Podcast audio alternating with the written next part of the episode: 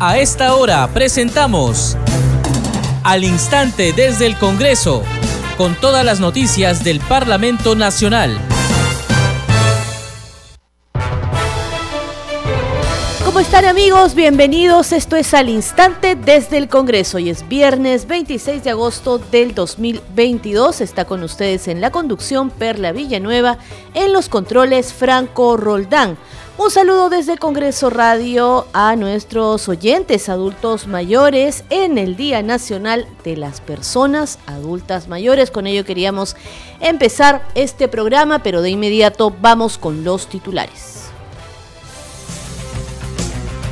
El Pleno del Congreso sesionará este lunes 29 a partir de las 11 de la mañana para consultar, entre otros temas, la admisión de la moción de interpelación al ministro de Transportes y Comunicaciones, Heiner Alvarado López.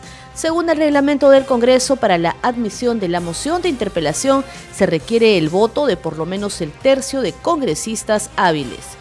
La agenda del Pleno de la Representación Nacional también incluye la discusión del dictamen del proyecto de ley que propone disponer medidas para garantizar los derechos de los trabajadores afectados por las disposiciones legales implementadas durante la emergencia sanitaria de la COVID-19. Además, se verá el proyecto que plantea y deroga el decreto supremo del Ministerio de Educación que modifica el estatuto de la derrama magisterial. La titular del Poder Legislativo, Lady Camones Soriano, exhortó al gobierno a cumplir con reglamentar 23 leyes aprobadas por el Parlamento Nacional en favor del país.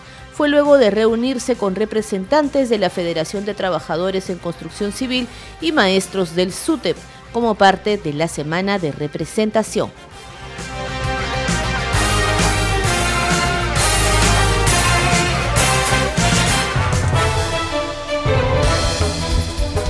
Vamos con las noticias en al instante desde el Congreso. Les contamos que el Pleno de la Representación Nacional sesionará este lunes 29 de agosto a partir de las 11 de la mañana para consultar, entre otros temas, la admisión de la moción de interpelación al ministro de Transportes y Comunicaciones, Heiner Alvarado López acusado de pertenecer a una organización que direccionaba las licitaciones de obras públicas.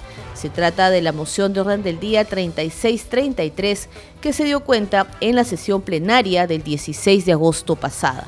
Fue suscrita por los congresistas de las bancadas de Avanza País, Fuerza Popular, Alianza para el Progreso, Renovación Popular, Podemos Perú, Integridad y Desarrollo y Cambio Democrático Juntos por el Perú. Esta moción consta de 14 preguntas. Hay que informar que según el reglamento del Congreso para la admisión de esta moción de interpelación se requiere el voto de por lo menos el tercio de congresistas hábiles y la votación se efectúa en la siguiente sesión, aquella en que se dio cuenta la moción. Informar además que si se aprueba la admisión de esta moción, el ministro Alvarado López deberá responder sobre si tuvo vínculo laboral y o profesional con las empresas JJ Espino Ingeniería y Construcción SAC, Descon Ingenieros y Arquitectos SAC y Consorcio Gorgor y otras que hayan contratado con el Ministerio de Vivienda y Construcción. También deberá detallar sobre reuniones con la primera dama Lilia Paredes, Jennifer Paredes Navarro, los hermanos Angie Espino y Hugo Espino y el alcalde de Anguía José Medina Guerrero. Otras preguntas están relacionadas a la investigación en la que es sindicado como líder de una organización que licitaría obras públicas. Pero hay otros temas que también figuran en la agenda del Pleno, que por cierto está publicada en la web institucional.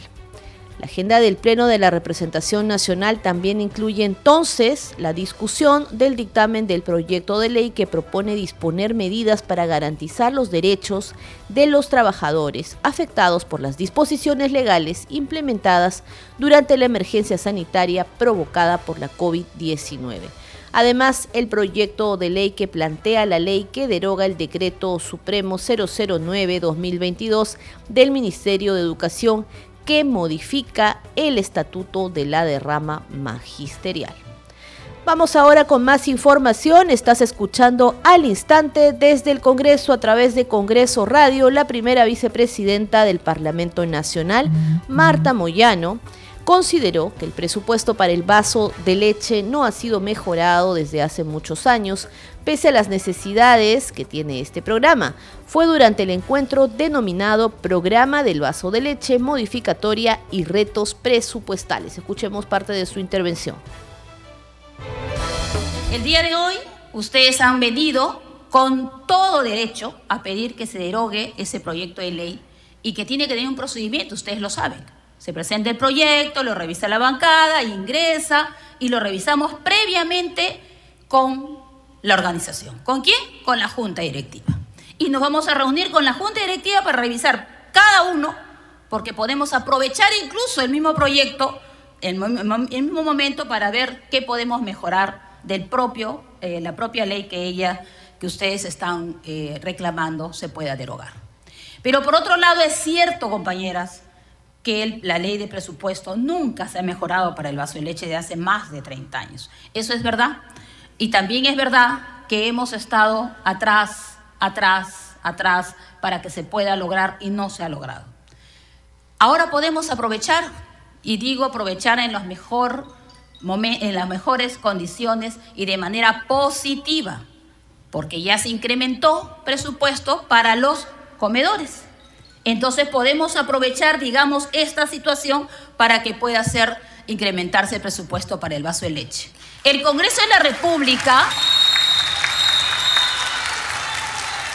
Algo, algo, que tienen que tener claro, compañeras, el Congreso de la República no elabora el proyecto de presupuesto de la República el Congreso de la República recibe el proyecto del Ejecutivo.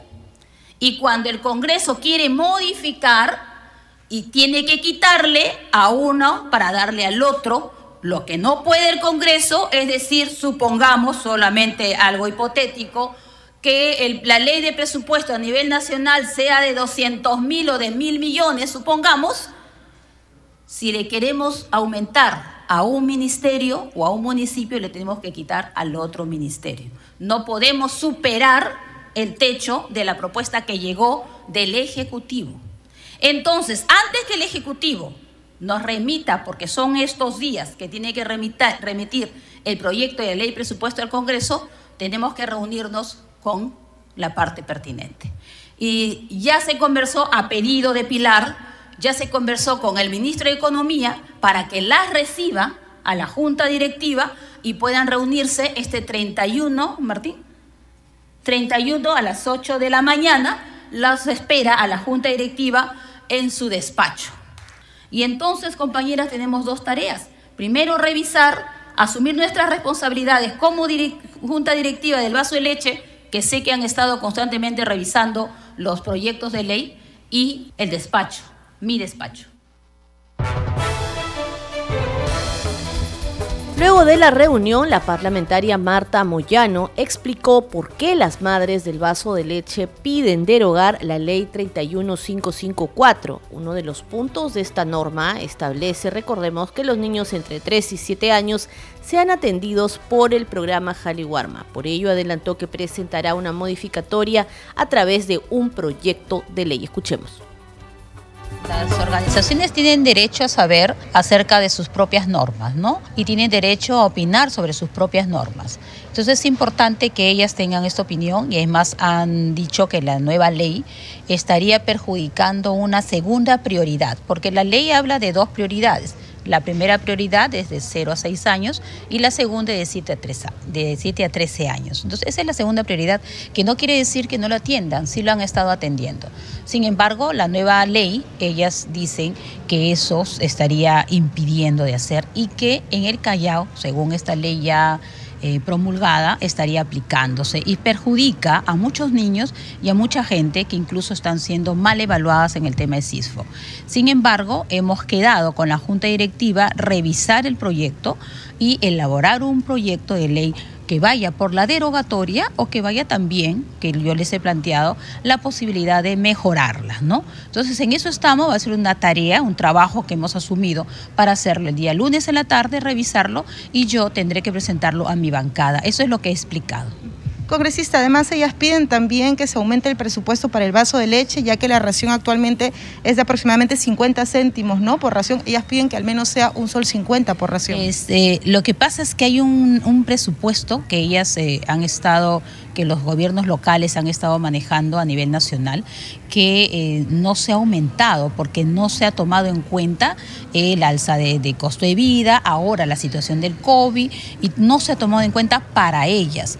¿no? no se ha aumentado el presupuesto de hace más de 30 años, que no se aumente el presupuesto, y vienen siempre reclamando el aumento de presupuesto. Tendrán una reunión con el ministro de Economía, ellas ya le van a alcanzar un documento, porque eh, lo que sí tengo que rescatar es que esta organización del vaso de leche no solo protesta, sino hace propuestas. Entonces, cuando sale una protesta, tiene una propuesta en la mano. Y su propuesta es, esto es lo que queremos en la ley de presupuesto, ¿no? Porque conocen específicamente todo. Se va a plantear para que ojalá se pueda aumentar de, un, de, 50 céntimos a un sol 50, a un sol 55 creo que es lo que han evaluado ellas, y explicarle a la ciudadanía por qué también, ¿no? Es una tarea que tenemos que hacer y nos comprometemos a hacerlo. Congresista, en ese sentido, el día lunes usted se va a reunir con las representantes desde el vaso de leche para, para revisar, la, norma. y también hacer una propuesta, ¿no? no La propuesta ya la tienen ellas. Ellas la van a presentar al ministro de Economía, porque hay que recordar, también les informamos que el Congreso no presente el proyecto de, de presupuestal, sino lo presente el Ejecutivo. Así que se van a reunir con el ministro de Economía y van a tomar acuerdos ahí. Congreso en redes. Escuchamos la cuña para enlazarnos con nuestra compañera Danitza Palomino para que nos actualice la información en las redes sociales. Danitza Palomino, te damos el pase para que nos comentes sobre las novedades en las redes sociales en la presente jornada informativa. Danitza, te escuchamos. Sí, Perla, muchas gracias. Buenas tardes. Buenas tardes a todos los amigos oyentes. Efectivamente, vamos a dar cuenta de las publicaciones en redes sociales. Iniciamos con la cuenta oficial. Dice Congreso Informa el Pleno del Congreso sesionará este lunes 29 a partir de las 11 de la mañana para consultar, entre otros temas, la admisión de la moción de interpelación al ministro de Transportes y Comunicaciones, Heimer Alvarado. Ahora vamos con la publicación del congresista Alejandro Muñante. Dice, sí se pudo. Volveremos a ver sus sonrisas en las escuelas. Utiliza el hashtag no a la mascarilla obligatoria. El congresista Muñante hace alusión a la disposición del gobierno para que el uso de las mascarillas en los colegios sea facultativo. Ahora vamos con una publicación de la congresista Flor Pablo Medina. Dice, nos encontramos con estudiantes y representantes de la Federación de Estudiantes de la Universidad Nacional de Trujillo para recoger sus preocupaciones y dialogar sobre la situación de la educación superior y la reforma universitaria. Finalmente, Perla, vamos con la publicación de la cuenta oficial que dice, en el Día Nacional de las Personas Adultas Mayores, el Congreso de la República mantiene su compromiso de seguir legislando para que accedan a una mejor calidad de vida en espacios con inclusión y libres de discriminación. Y utilizan el hashtag Día del Adulto Mayor. Por supuesto, nosotros aquí en Congreso Radio nos sumamos a este saludo y reconocimiento a las personas adultas mayores. Bien, Perla, seguimos con usted en estudios. Buen fin de semana. Muchas gracias, Danitza Palomino, por la información. Y así es, reiteramos y reafirmamos nuestro especial saludo y un abrazo fraterno a nuestros abuelitos y las personas adultas mayores que tanto cariño nos dan. Seguimos con más información. Estás escuchando al instante desde el Congreso a través de Congreso Radio. En una ceremonia especial, la presidenta de la Comisión de Relaciones Exteriores, Mari Carmen Alba Prieto, hizo entrega de una medalla al cónsul honorario de Seattle, Miguel Ángel Velázquez García, quien cumple 25 años de función en el ejercicio consular. Escuchemos parte de la ceremonia de reconocimiento. A continuación, Palabras de la congresista Mari Carmen Alba, expresidenta del Congreso de la República y presidenta de la Comisión de Relaciones Exteriores del Congreso de la República. Bienvenido del señor Miguel Ángel Velázquez, cónsul general honorario del Perú en Seattle. en cuyo importante cargo cumple 25 años en el ejercicio de la función consular ad honorem. En su larga trayectoria, nuestro cónsul honorario ha estado siempre vinculado a la preocupación por la situación de nuestros compatriotas y a canalizar diversos apoyos con gran incidencia en el aspecto humanitario. Quienes hemos estado vinculados siempre a la atención de los temas importantes que requiere de nuestro país, Hemos valorado y valoramos el ejemplo de las personas en las cuales es notoria la vocación social y la generosidad para servir a quienes más lo necesitan. Y muchas gracias Miguel Ángel y a seguir trabajando por el país. Acto de condecoración. Imposición de la medalla de la presidencia del Congreso de la República. Damos la bienvenida al congresista Jorge Ceballos. Se procede a la imposición de la medalla de honor de la presidencia del Congreso de la República. A continuación, palabras de agradecimiento del señor Miguel Ángel Velázquez, cónsul general honorario del Perú en Seattle. Señora congresista Alba, presidente de la Comisión de Relaciones Exteriores, señor congresista Ceballos, distinguidos amigos presentes, el señor Douglas Cunningham, que está representando a los peruanos, perdón, a los ciudadanos del estado de Washington, que está aquí con nosotros. Quiero terminar nuevamente agradeciendo por esta condecoración que la recibo en nombre de mi familia y en nombre de, todos estos voluntarios que nos apoyan con tanto aprecio, ¿no? de Greg Markley y otros peruanos que toman su tiempo. Quizás en Estados Unidos es fácil dar dinero, pero dar tiempo es más todavía valorado y nuestros compatriotas allá que se identifican y dan de su tiempo lo valoro mucho a los residentes del estado de Washington, como el señor Douglas Cunningham, que está aquí presente, que son tan generosos, de un corazón tan grande, que son capaces de querer a su, a su nación, a su estado, pero también tener espacio para compartir con otros quizás en un sitio muy lejano. Dice nuevamente, muchas gracias, congresista, por esta, este reconocimiento y gracias por acompañarnos el día de hoy. La ceremonia de condecoración con la medalla de la presidencia del Congreso de la República al señor Miguel Ángel Velázquez, cónsul general honorario del Perú en Seattle, ha concluido. A todos los presentes les agradecemos su gentil asistencia. Continuamos desarrollando la información. La Comisión Permanente del Congreso de la República aprobó en la víspera el cuadro de integrantes de la Subcomisión de Acusaciones Constitucionales para el periodo de sesiones 2022-2023, que asciende a 25 miembros y representa las 13 bancadas existentes en este poder del Estado. De acuerdo con la presidenta del Congreso de la República, Lady Camones, y en sesión de la Junta de Portavoces celebrada el 24 de agosto pasado, se decidió que el número de miembros de este grupo legislativo sea de 25. Señores congresistas, se va a proceder a la designación de los miembros de la Subcomisión de Acusaciones Constitucionales para el periodo anual de sesiones 2022-2023 de conformidad con lo dispuesto en el primer párrafo del inciso C del artículo 89 del reglamento del Congreso de la República, al que se va a dar lectura. Señor relator, de lectura. Reglamento del Congreso de la República, artículo 89, procedimiento de acusación constitucional. Mediante el procedimiento de acusación constitucional se realiza el antejuicio político de los altos funcionarios del Estado, comprendidos en el artículo 99 de la Constitución Política. El procedimiento de acusación constitucional se desarrolla observando las siguientes reglas. Inciso C. La Subcomisión de Acusaciones Constitucionales es el órgano encargado de calificar la admisibilidad y procedencia de las denuncias constitucionales presentadas, así como realizar la investigación en los procesos de acusación constitucional, emitiendo el informe final correspondiente. El número de integrantes y su conformación responden a los principios de pluralidad y proporcionalidad de todos los grupos parlamentarios, sus miembros entre ellos su presidente, son designados por la comisión permanente. Señores congresistas, con relación al número de integrantes de la Subcomisión de Acusaciones Constitucionales, la Junta de Portavoces en la sesión celebrada el día 24 de agosto del 2022 acordó que la subcomisión esté conformada por 25 miembros.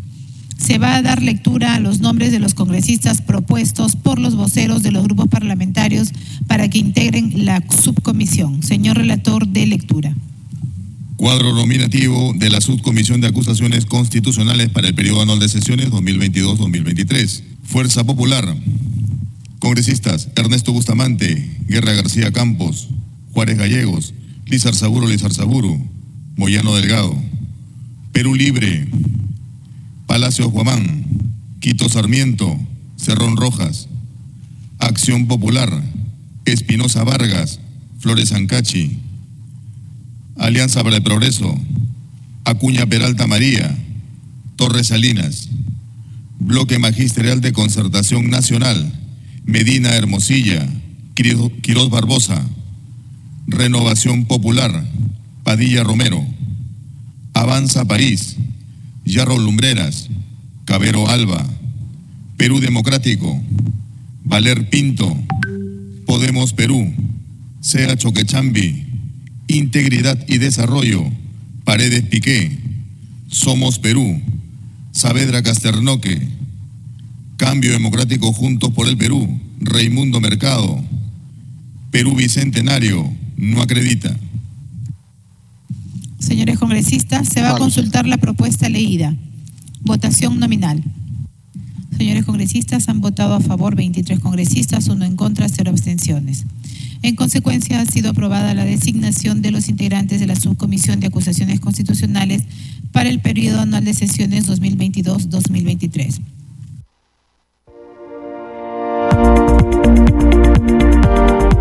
Términos parlamentarios. Escaño.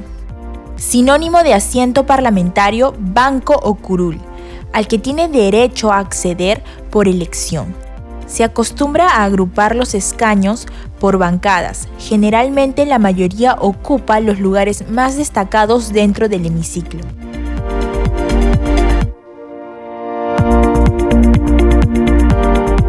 Términos parlamentarios.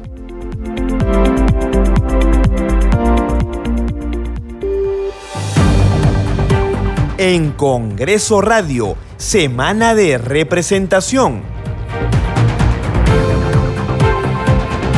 Vamos ahora con el detalle de las actividades, la agenda de trabajo de los parlamentarios en la semana de representación. Un llamado al gobierno para que trabaje y cumpla con reglamentar 23 leyes aprobadas por el Parlamento Nacional hizo la presidenta del Congreso, Lady Camones Soriano.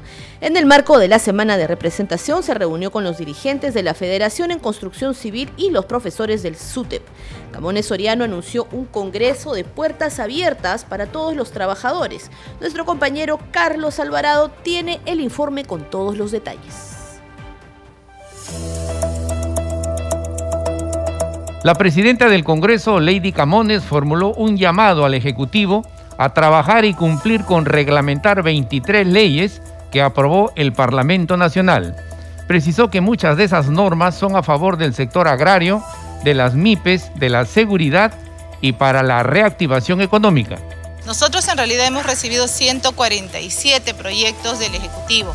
De la totalidad de estos, ya cerca del 70% han sido atendidos. Muchos de ellos aún no están reglamentados de parte del Ejecutivo. De todas las leyes que en este periodo de, Congreso hemos dictado, 23 aún no tienen reglamento de parte del, Ejecutivo. Una de ellas, es la que más nos interesa, es la ley del cáncer que incluso es del periodo anterior y hasta el momento no tiene la reglamentación que se requiere pues, para que se haga efectiva. Tenemos leyes que hemos dictado a favor del, del sector agrario, a favor de las MIPES, para reactivación económica, pero lamentablemente el Ejecutivo aún no las reglamenta. Entonces, exhortamos al presidente, también al Premier, a que por favor, a través de los ministerios que son competentes en las diferentes materias, pónganse a trabajar y necesitamos que se reglamente de una vez para que estas leyes sean eh, efectivas y beneficien a los sectores para los cuales han sido dictadas.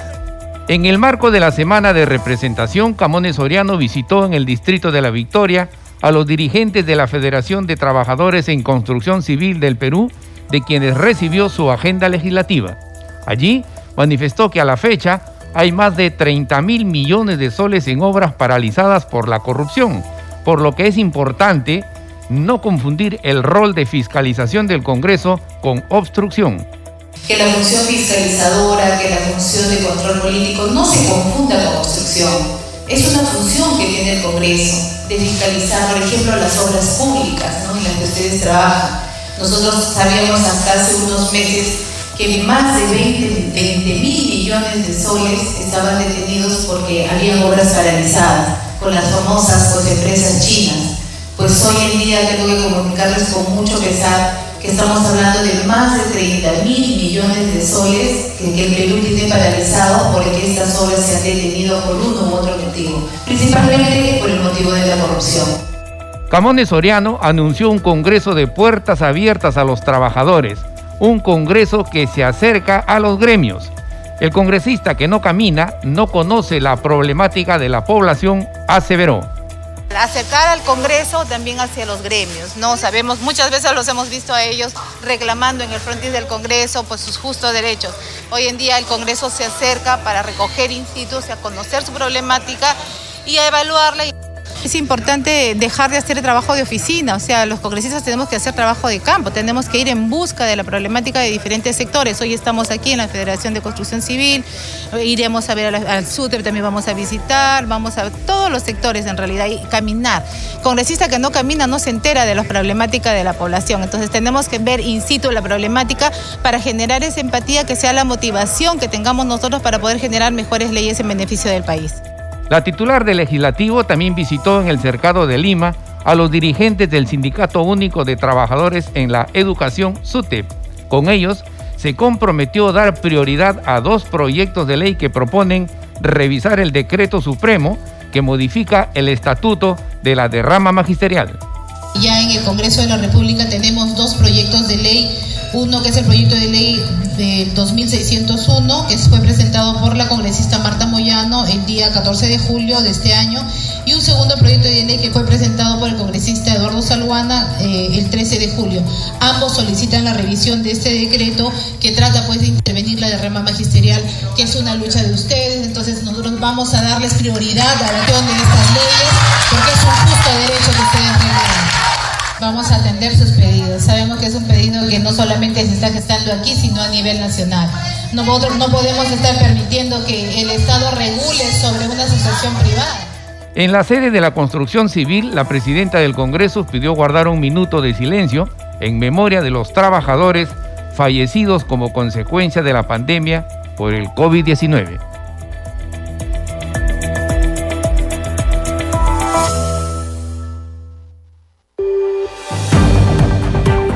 En Congreso Radio, Semana de Representación.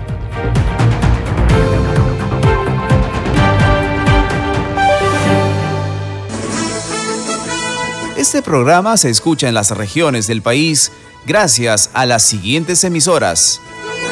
Radio Inca Tropical de Abancaya Purímac, Cinética Radio de Ayacucho, Radio TV Shalom Plus de Tingo María, Radio Madre de Dios de Puerto Maldonado, Radio TV Perú de Juliaca Puno, Radio Amistad de Lambayeque, Radio El Pueblo de Ayacucho, Radio Satel Perú de Lampa en Puno, Radio La Voz del Valle de Aplao en Arequipa, Radio Estar de Moyendo en Arequipa, Radio Gaceta Ucayalina Online, Radio Líder de la Unión en Piura, Radio Victoria de Ocros en Huamanga, Ayacucho.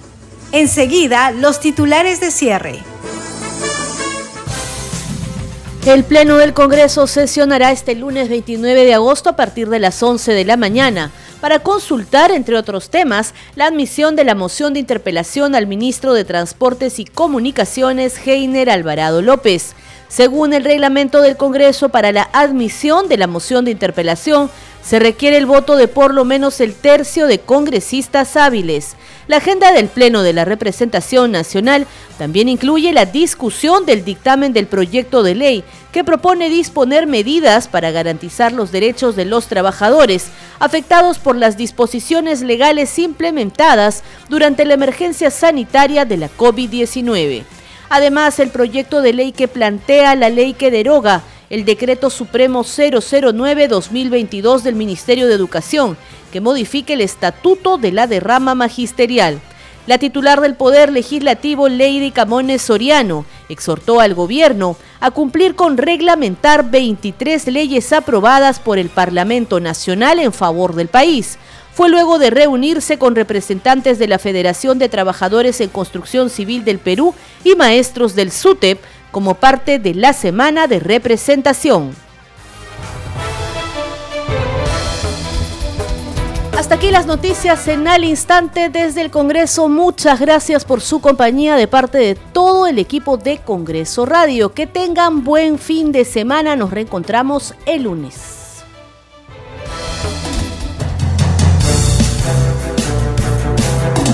Hasta aquí, al instante desde el Congreso, con todas las noticias del Parlamento Nacional.